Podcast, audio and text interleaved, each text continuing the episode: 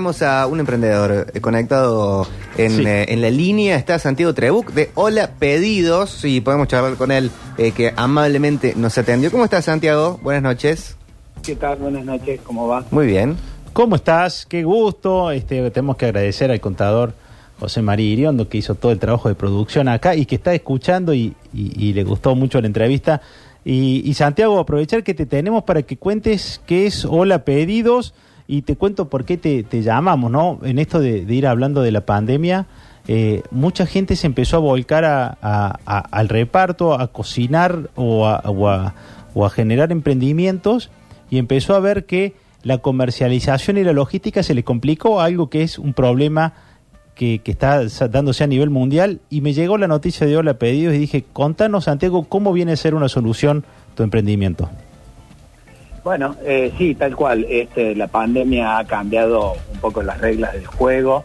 eh, a lo que estábamos acostumbrados por cuestiones de, falta de movilidad y ese tipo de cosas, se ha, este, se ha abierto algo que ya existía desde hace mucho tiempo, pero que no se estaba desarrollando en un nivel este, como el que tiene ahora, que realmente eh, se ha multiplicado varias veces el, el- el comercio que se hace eh, en el delivery. ¿sí? Eh, esta, esta situación es la misma que pasa en todas partes, o sea que no es que nos pase a nosotros, pero bueno, las empresas que tenían desarrollado su sistema de delivery, sus, su software o su método de delivery, puede ser la, la lomitería de, de- de cerca o quienes venden empanadas que ya tenían su número de teléfono, se han visto no tan perjudicados como el resto, porque este, quien no lo tenía, bueno, evidentemente se ha perdido una posibilidad muy grande eh, y ha tenido que sufrir las consecuencias de no tener desarrollado que sus clientes les puedan comprar, porque al no tener abierto su local, eh, bueno, ocurría justamente eso, este, se Claro. quedaban sin ventas y bueno, eh, muchos muchos comercios han, han sufrido ese ese momento, ¿no?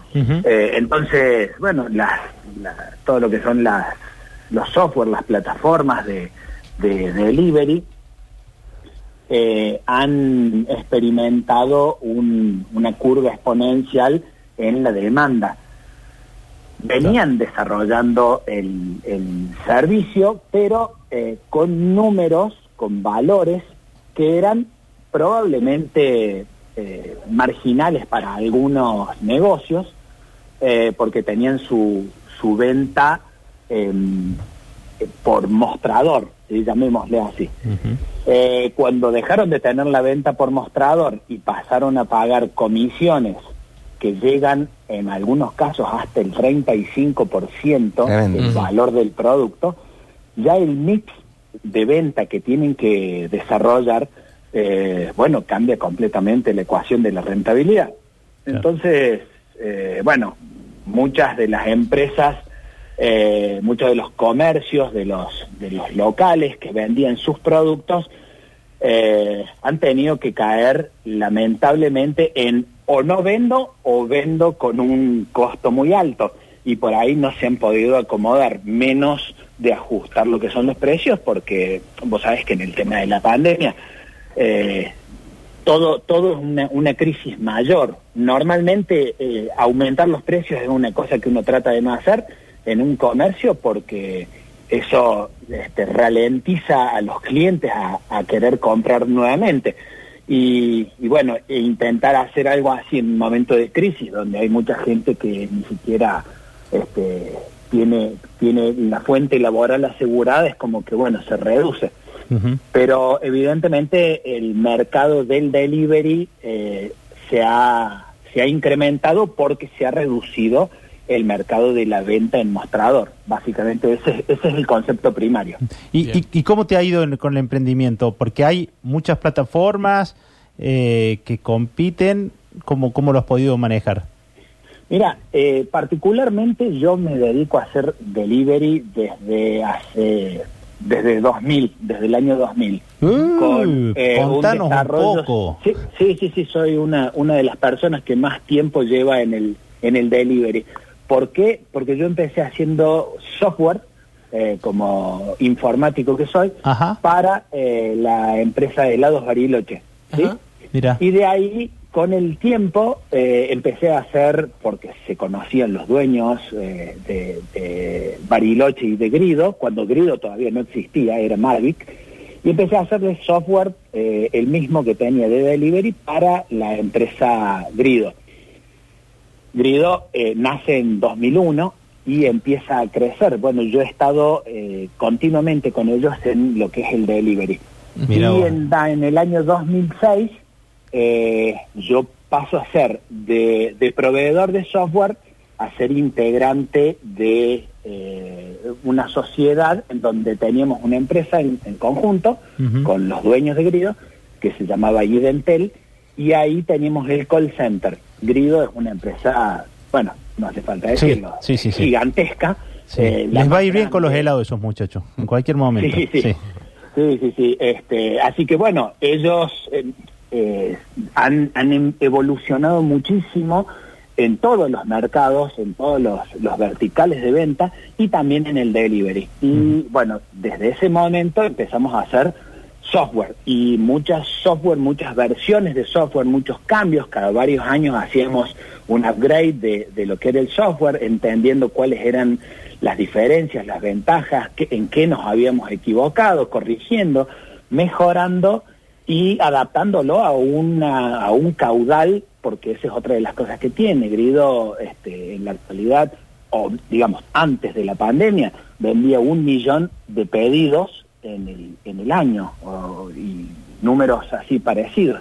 Entonces, eh, cuando vos tenés toda una plataforma desarrollada y nosotros lo teníamos in-house, o sea, era nuestro propio, nuestro, yo sigo, sigo sintiéndome Sí, eh. Era, era nuestro propio y, y trabajamos solamente para nosotros. De hecho, eh, yo me abro de la empresa porque hago otro emprendimiento también para Grido, como proveedor de Grido. Y eh, bueno, ellos siguen manejando el call center, pero yo les brindo la plataforma, o sea, todo lo que es el software que conecta las, los clientes, eh, la plataforma de Internet, eh, los comercios, Y- el call center. Eh, Grido tiene, tiene este, servicios contratados en, en un call center de aquí de Córdoba, grande, importante, de primera línea, y que son quienes le llevan adelante eh, la, la gestión de la venta telefónica. Nosotros cuando yo estaba en Grido teníamos eh, muchas líneas de teléfono locales en cada uno de los eh, de las ciudades. Por ejemplo, en San Juan, en Salta, en Tucumán, eh, en Santiago- Buenos Aires, San- Rosario Te hago y una, demás. una, una consulta. No, no sé si sos oyente de, de Radio Sucesos. Eh, en Radio Sucesos eh, encontrás una población que usa mucho el delivery y tenés, seguramente para, por la pandemia y ahora que quedará como una costumbre, y tenés mucho emprendedor, microemprendedor, fábrica, eh, que, que entra a Hola Pedidos y ¿qué hace? Porque veo que hay una, querés sumarte y te ofrece, ¿soy un comercio o soy un delivery? ¿Por qué les convendría eh, entrar y, y anotarse en tu sitio? ¿Qué le ofreces de diferencial? Bueno, para diferenciarnos, básicamente lo que tenemos que decir es qué tiene el resto de las plataformas Ajá, para, encontrar a dónde nosotros vimos el, el punto justo. Eh, nosotros, como te digo, tenemos la, la plataforma desarrollada desde hace muchísimo tiempo, la venimos este, haciendo upgrade continuamente y ahora en el mes de eh, abril, cuando esto, bueno, se empezó a, a tergiversar todo el tema de- del, del COVID y el- la forma en que veníamos manejándonos, eh, yo empecé a, a hacer la modificación del software encontrando cuáles eran los puntos débiles que podían llegar a tener las otras plataformas. Uno, evidentemente, es el precio, el costo. Estaba diseñado para un, para un mercado en donde era una venta marginal y pasó a ser venta eh, primaria. Entonces ya de movida eso eh, le generó un- una desproporción en lo que le cobran a los comercios. Claro. Entonces ese es un punto, un punto flaco. El otro punto flaco que tienen es, que a la vez es un punto fuerte, es eh, el manejo de los deliveries, o sea, los repartidores, las personas que entregan el pedido, ¿sí? Tenemos Sí. por un lado el comercio y eh, las competencias, las otras plataformas, eh, administran y, y- y coordinan los deliveries, los repartidores. Entonces, para el lado del comercio, eh, evidentemente, eh, algo que funcione y que está en condiciones, pero que tiene un precio excesivo, hay que ir y, y atacar lo que es el precio excesivo. Y bueno, conozco de- del sistema de delivery en sí, de cómo funciona el delivery, como para poder aportar todo el conocimiento. Bien. Y por el lado de los repartidores, que es un- una de las partes este, críticas y, y es un, un gremio complejo, ¿sí? Eh, tienen un problema los, los, los repartidores porque no tienen un- una retribución, una remuneración acorde al trabajo que realizan. Y lamentablemente en eso también las plataformas se quedan con una parte de lo que les corresponde a los chicos, porque evidentemente son, son intermediarios Claro. y ponen eh, como si fuese un, un manto en el medio en donde los repartidores eh, no conocen eh, a los comercios y vienen a ser como una especie de empleados, pero no los tienen con una figura de empleados. Entonces, no tienen ni la, ni la seguridad social ni la, ni la parte de poder ser cuenta propistas. Bueno, Claro. nosotros con la plataforma nuestra lo que les planteamos es que sean realmente cuenta propistas y que trabajen por su cuenta y que negocien con el comercio. Ah, Las tarifas son, son este, las correctas porque es una puja de, de- de oferta y demanda entre los mismos repartidores. Entonces, el comercio no necesita tener empleados que sean los repartidores. ¿Y, y cómo le liquida? ¿A través de la plataforma tuya? No, no, no. Ah, directamente entre comercio- ellos. El comercio, nosotros somos una plataforma de vinculación. Perfecto. Nosotros no nos quedamos con una parte de nadie, nosotros le cobramos solamente un abono de uso, que es, este, es, es un abono mínimo. Eh, para que tengas una idea, está en el orden el, el arranque de la, de la plataforma en 1.950 pesos, IVA incluido, o sea que son 1.600 y pico de pesos para quienes se pueden tomar el IVA eh, contra una, un, un costo eh, en un sistema donde funciona el delivery, ¿sí? Eh, que pueden llegar a estar pagando. Yo te digo, hay algunas heladerías de grido que cuentan con servicios de, de- de otras plataformas y pagan alrededor de 100 mil pesos eh, Claro. y no es un número eh, extraño este que, que yo te digo.